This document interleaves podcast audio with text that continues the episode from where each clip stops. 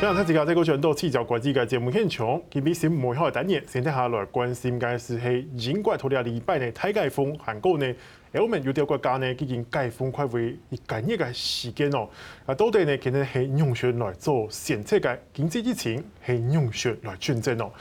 今日请到嘅系淡江大学嘅欧洲研究所张富聪教授为大家来做分析。教授你好，大家好。今日嘅节目除咗透过频道实时收看之外呢，透过 YouTube Podcast 每日收看收听。教授，当然我们看到这个礼拜英国叫做全面解封了，然后看到新闻画面有很多都是直接冲夜店去狂欢啊。但其实我们可以看到他们在欧洲杯的时候已经自行解封了嘛，对不对？老师，那我们比较好奇的说，因为现在。尤其是这个礼拜又传出说，欧洲的累积的病例也超过五千万了，是全世界最多的地区。其实这个病毒它还不断的在扩散当中。那英国它到底有什么条件可以来宣告这样全面解封？这个是很老的问题啊，因为英国全面解封之后，吓死了全世界的人，包括谭德赛，他连美国都怕死了。对，谭德赛他很慎重的开记者会说了一句话说，说如果现在大家松懈下来，解封了。那德尔塔病毒爆发之后，那一切防疫措施都要归归回到原点。对。那所以说，这是很严重的一件事情。那你问的非常好，说英国有这么条件，它来全面解封。对。那第一个原因就是说，它它疫苗的施打率很高，是全欧洲最高的，好，世界排名也是名列前茅。它有百分之八十三的成年人已经打了一剂，百分之六十三打了两剂。那六十五岁的成年人，百分几乎是百分之百都打了，也就是说，我们在这一段期间所观察到的，这死亡病例里面大部分都是老年人。那强生首相他认为说，我们施打率这么高了，老年人也百分之百都打了，那应该是很稳当的。对，所以他全面解封之后，他还有一个第二个理由就是说，他现在解封，那他可以救他的经济，这是非常重要的一点。那因为他也知道说，这一年多来英国的经济啊，特别是在又加上英国脱欧的情形，所以英国的经济是非常惨淡的。那这个暑假期间观光热潮是他认为应该要把握的，要给这些商家一个出口，让他能够找到另外一个生机出来。是，老师，可是我们现在也看到说，他现在有一个措施嘛，也是前几天的新闻说，诶，他们要对于这个对这种绿色名单，还有这琥珀色名单来的旅客呢。好像有被要求说，你们就不用对这些旅客做任何的呃疫情的疫调啦，或是筛检这种的，是，是不是也有点在冒险的感觉？是没有错，强生强生他的领导风格是很很很冒进的，哦，冒进是比较负面一点。如果说比较正面一讲，积极正面，正面一点讲的话，他很积极，他是一个先驱者，他他的思维、他的领导哦，他的作风都是想在群众面前走在群众面前，所以他是比较积极型的。是敢冲敢冒进的，他跟梅克尔那种中庸稳健保守是截然不同的。那他这种风格，他是他是对自己的判断是非常有自信的。所以，他我们可以看到说，他在告诉全世界说他他要解封，他很大的理由就是说，在医疗科学的证明，七成就能够产生群体免疫。那有多少人打了之后，那就可以社会大家都可以 safe。所以说，他就用这种科学的一个一个数据来说服自己，来告诉全世界说，我们现在英国现在施打率这么高了，所以是可以啊。他的开放是有科学根据的。是，而且他他也知道说，他宣布解封之后，这些年轻人啊，或者是很多餐厅解封之后，就开始德尔塔病毒的传染就扩散开。对。但是他的观察是说，这德尔塔病毒是聚集在特别的一些地区跟城市。那他以现在的英国资源，他他来看，英国资源很多，疫苗也很多，所以他认为这些地方他全部普筛，把一些确诊的人抓出来之后，用他现在充足的医疗资源就可以把它照顾好，压制下来。所以说，这是他这么有自信要开放解封的一个一个理由之一了。当然，他有这么有自信之外，是不是也有一些措施是可以确保这些感染不要再扩大呢？那当然，他现在呢也也请这个这个医疗单位，譬如说 AZ 公司啊，能赶快去研发这德尔塔病毒嘛。那其他欧洲国家是认为认为他这个措施啊是太过哦太过大胆，走钢索的一个政策。啊，譬如说不只是你刚才讲美国，他把他的英国的警戒提到提高了最高，连德国，德国他本来也是部分解封，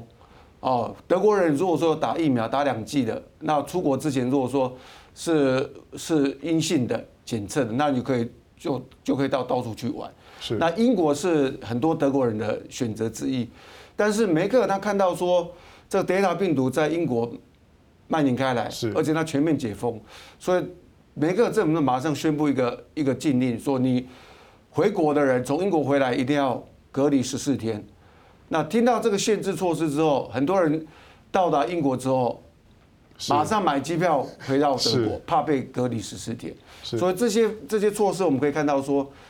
这个强盛它是一意孤行啊，几乎它的政策的话，它要创造第一，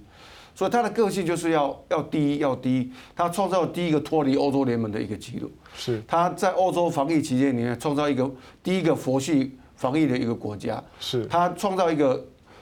疫苗打到最多的一个国家。所以说他这种要光荣这英国的一个作风啊，是在这次疫情里面我们可以看到非常淋漓尽致的一个现象。而这可是英见不远啊！我们看到说，其实，在英国全面解封之前，其实法国已经解封了快一个多月的时间了哈。可是这一个多月来，我们也看到法国的病例也不断的上升，逼到连法国的总理的总统马克宏，他都要强制说，你如果不打疫苗，你什么事情都不能做。哎。可是这样又引起了一些争议啦，比如说，呃，法国人很崇尚我们讲说很崇尚自由的国家，你要他们去打疫苗才能进餐厅吃饭，才能有这个看电影，才能去听音乐会，也不是跟法国人的个性又是完全冲突的结果。是这一点的话，当然是从如果说从这个自由的角度来讲的话，是法国人所不允许的啊。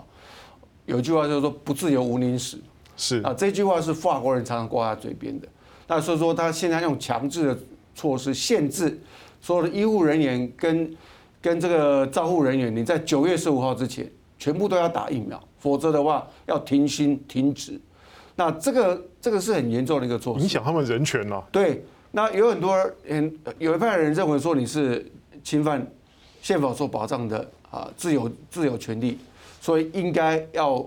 要反对他，应该这个禁令应该被推翻掉。但是有一派的人。站在公共安全的角度来看，他认为说你今天的自由会影响到别人的生命、公共安全的时候，那应该是要限制。而这一派人是在数据上来显示上是比较多的，是哦，所以说马克龙会这样做，其实背后还有很强的一个政治因素，就是考虑到明年二零二二年四月的总统大选。是在最近的一个一个民调，在民调的一个模拟是拿 Marine Le Pen 啊。来跟马克龙去对阵，那在第二轮投票的一个结果是五十三比四十七，也就是马克龙只剩了六个百分点。那如果说拿五年前二零一七年的总统大选的结果，马克龙是拿了百分之六十六，比上这玛丽勒潘的百分之三十四左右，多了三十二趴，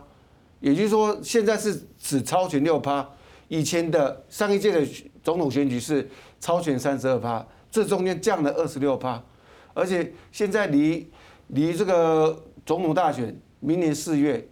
才不到一年的时间哦。那如果说这六趴中间，如果说马克龙的防疫措施做得不好的话，那绝对是他赢的机会就很渺茫。在意大利换了一个新政府，就是旧政府就孔特总理，他就疫疫情处理不好，所以他就下台。所以马克龙他看在眼里。那马克龙的医疗团队他预测，德尔塔病毒它的爆发是非常严峻的。是，现在感染的大部分都是都是没打疫苗的人跟年轻人，所以他的公卫专家跟他卫生部长预测说，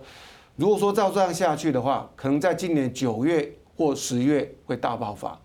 那如果说十月的话，离四月才六个月的时间，那这个疫情大爆发高点之后，他要把它荡下来的话，又要好几个月的时间。那他选举是不用选的，所以自由跟防疫之间，他比较偏向选择防疫了。那当然，所以他为了为了明年的大选着想，他必须要把这个疫情无论如何要把控制下来。那这个手段是他认为是必要的，好，因为法国的施打率才才百分之四十左右而已，是。百分之四十，但是有百分之六十是暴露在重症跟死亡的一个一个危险里面，所以他有一百个理由说现在应该要更积极的去打疫苗。那当然是这个限制用强强劲的办法，有有点踩到一些自由派的一个底线了。是，所以说示威抗议的人就在抱怨说马克宏还选在国庆抗议。是啊，那这个有点独裁啦，哦，已经把这个法国自由的传统推翻掉了。那这波浪潮，我想他这个政策在多数人认同的一个情情况之下，他应该会过关才对。老师，那你看，我就是你刚刚有举了像是呃德国的一些防疫的例子，包括了法国的例子。是。那我们看，其实荷兰他们现在总理好像也要检讨说，他们现在的开放政策是不是正确的嘛？那整个欧洲到底有没有统一的面对这种新的 Delta 这个变种病毒的这种防疫的措施？是开放好呢，还是要再紧缩防疫好？是。道歉这件事情在。防疫期间呢，是不不只是荷兰首相在道歉，很多人都在道歉，比如说梅克尔他也道歉。对，那这个奥地利的总理库尔茨啊也道歉了，西班牙西班牙首相呃桑切斯也道歉了哦，等等的很多很多因为疫情道歉的政治人物太多了哦，所以说大家问题就是解封到底现在是不是恰当的时间点？对，那这个是因为史无前例嘛。也没有以前没有，虽然欧洲的瘟疫史里面有说黑死病啊这些种种的情况，但是目前我们的一个科学一个说法是说，只要你打疫苗了，那基本上就是安全。对，所以这些首相这些最高的行政领导人，他为了要救经济，所以他天天是紧盯着这些数字在跑。如果说达到他们预期的目标，或者是科学的一个数据之后，他们就思考要解封。啊，解封之后，现在时间点是不巧是遇到德尔塔病毒的一个产生。如果说没有德尔塔病毒的搅局，那我想说这一波的解封应该是可以顺利推行。那问题就来了，德尔塔病毒产生之后，真的是有把这些领导人都吓到，它的传播速度非常快，而且现在的疫苗没有没有办法来控制它，所以说荷兰才紧急又收回它的解封的成立。那德国它是也更加保守，它是局部的去去有限制的去解封啊，它你可以出国，但是要有条件的出国啊，你餐厅可以可以内用，但是几个人啊，这样的一个慢慢的解封它。那其实对经济如果说有帮助的话，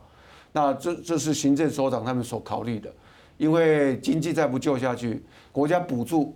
对，在这一年多了补助太多了。政府自治如果再一直扩编下去的话，要留下给子孙，这个也是不好。那企业主他们一直叫苦连天啊，希望能够赶快能够有点生意做，所以说解封这个压力是很大的。好，